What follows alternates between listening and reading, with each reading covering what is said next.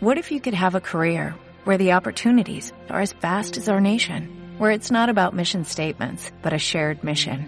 At U.S. Customs and Border Protection, we go beyond to protect more than borders, from ship to shore, air to ground, cities to local communities. CBP agents and officers are keeping people safe. Join U.S. Customs and Border Protection and go beyond for something far greater than yourself. Learn more at cbp.gov/careers. Carta del Papa Francisco al pueblo de Dios por escándalo de abusos sexuales.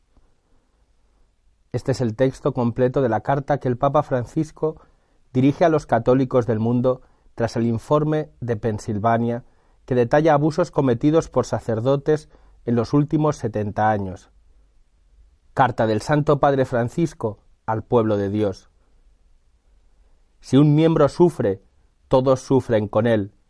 Estas palabras de San Pablo resuenan con fuerza en mi corazón al constatar, una vez más, el sufrimiento vivido por muchos menores a causa de abusos sexuales, de poder y de conciencia cometidos por un notable número de clérigos y personas consagradas.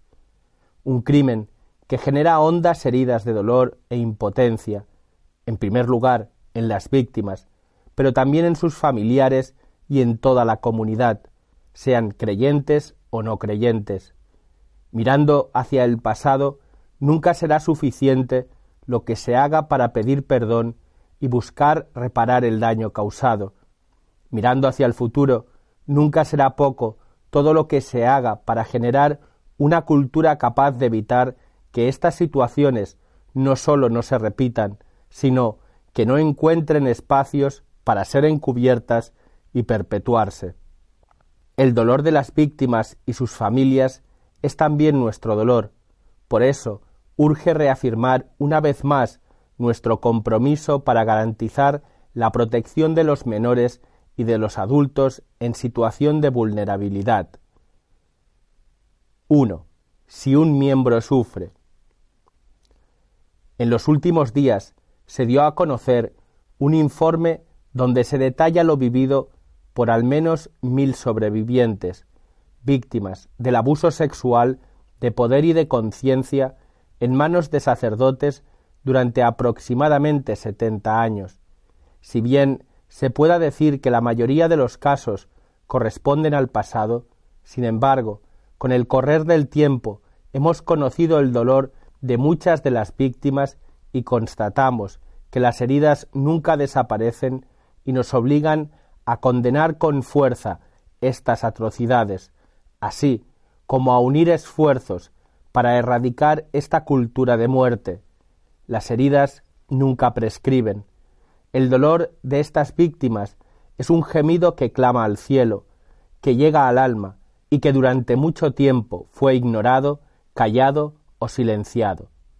Pero su grito fue más fuerte que todas las medidas que lo intentaron silenciar o incluso que pretendieron resolverlo con decisiones que aumentaron la gravedad cayendo en la complicidad.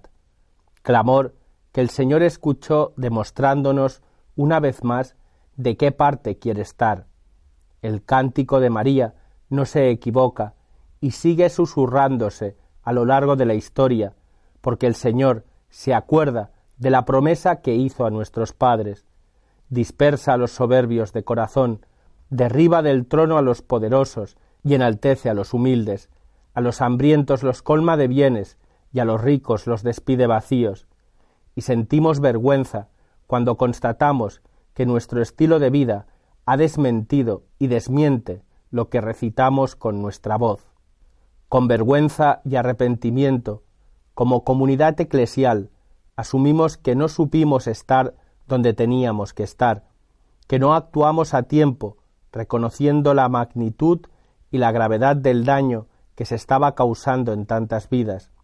Hemos descuidado y abandonado a los pequeños, Hago mía las palabras del entonces cardenal Ratzinger, cuando en el Vía Crucis, escrito para el Viernes Santo de 2005, se unió al grito de dolor de tantas víctimas y clamando decía cuánta suciedad en la Iglesia y entre los que, por su sacerdocio, deberían estar completamente entregados a Él, cuánta soberbia, cuánta autosuficiencia, la traición de los discípulos, la recepción indigna de su cuerpo y de su sangre, es ciertamente el mayor dolor del Redentor, el que le traspasa el corazón.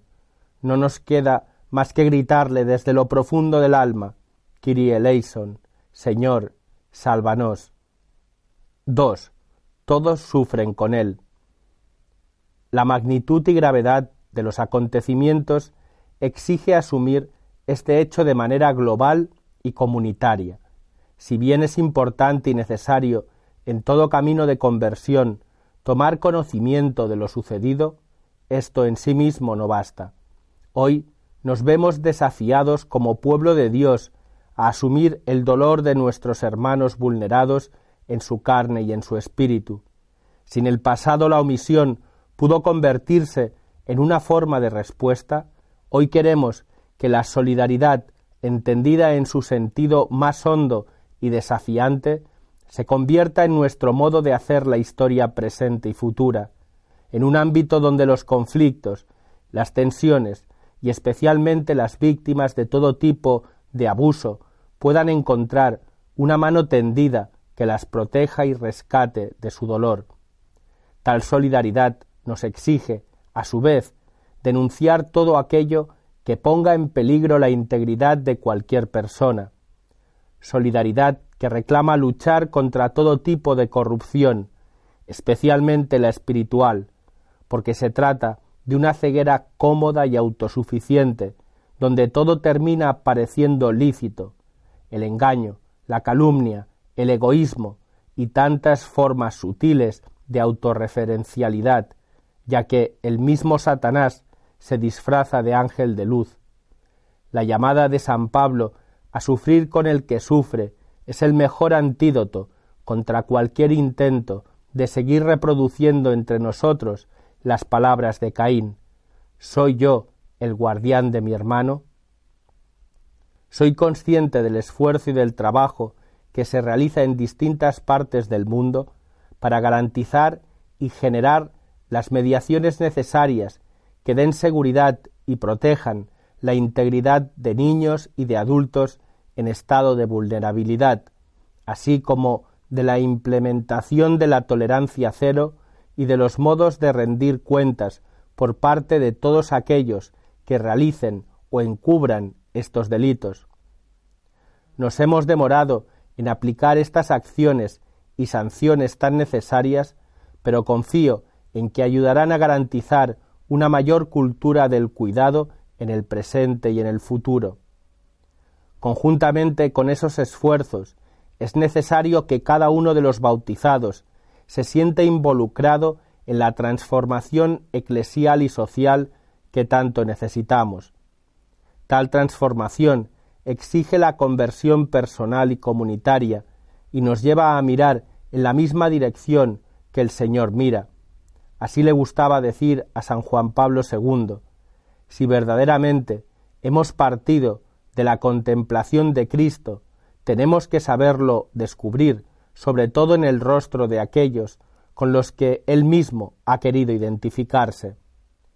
Aprender a mirar donde el Señor mira, a estar donde el Señor quiere que estemos, a convertir el corazón ante su presencia. Para esto ayudará la oración y la penitencia. Invito a todo el santo pueblo fiel de Dios al ejercicio penitencial de la oración y el ayuno, siguiendo el mandato del Señor, que despierte nuestra conciencia, nuestra solidaridad y compromiso con una cultura del cuidado y el nunca más a todo tipo y forma de abuso.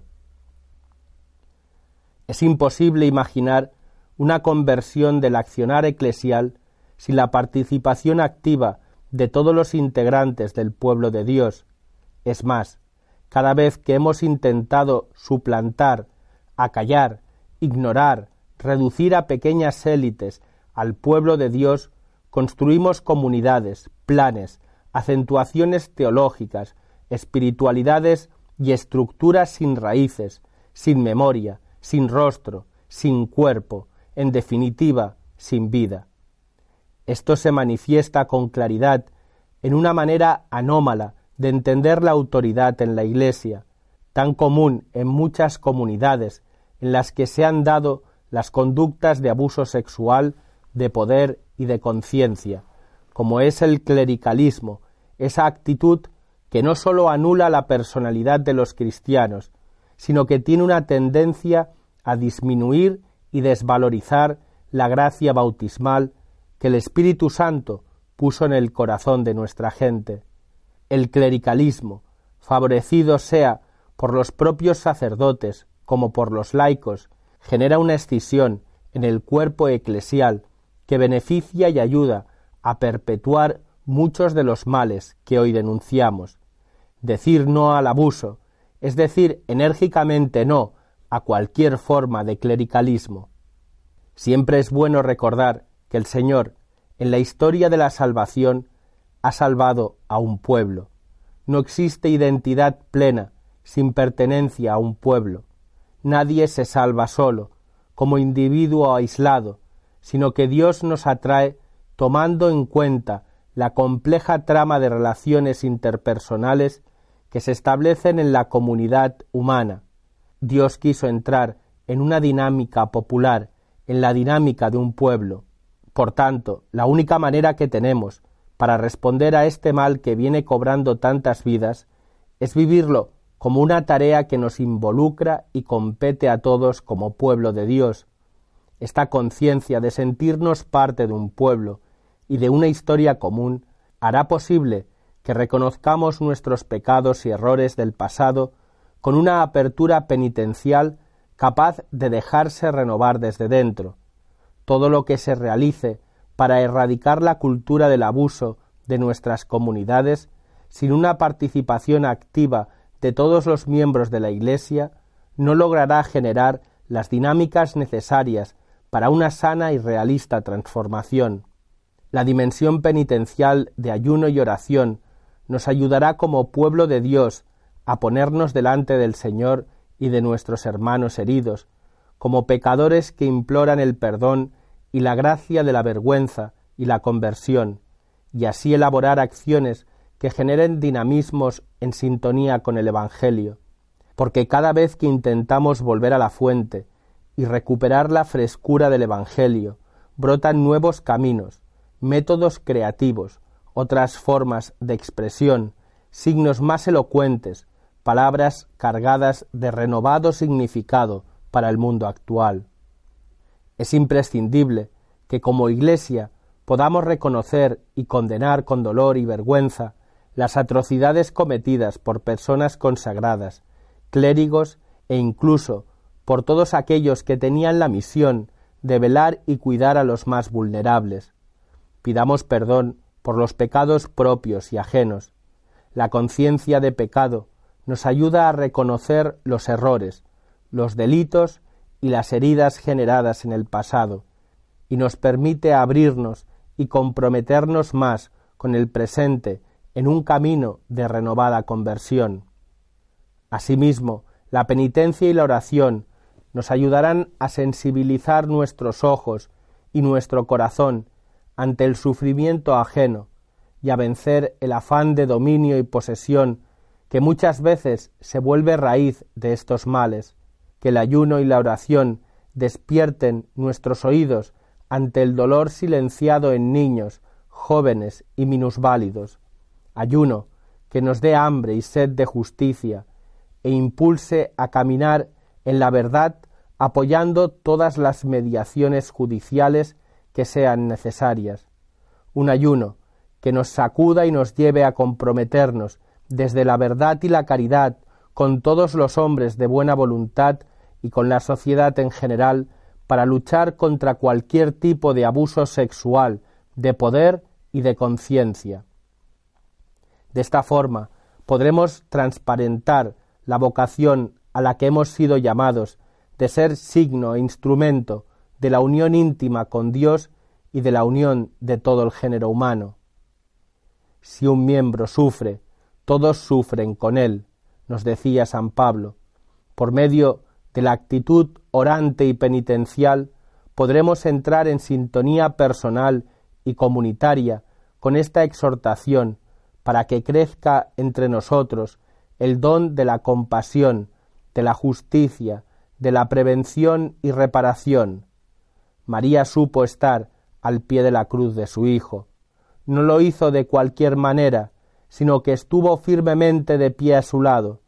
Con esta postura manifiesta su dolor de estar en la vida, cuando experimentamos la desolación que nos produce estas llagas eclesiales, con María nos hará bien instar más en la oración, buscando crecer más en amor y fidelidad a la Iglesia.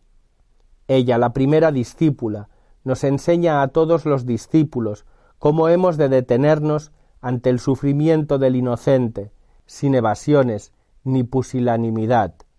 Mirar a María es aprender a descubrir dónde y cómo tiene que estar el discípulo de Cristo. Que el Espíritu Santo nos dé la gracia de la conversión y la unción interior para poder expresar ante estos crímenes de abuso nuestra compunción y nuestra decisión de luchar con valentía.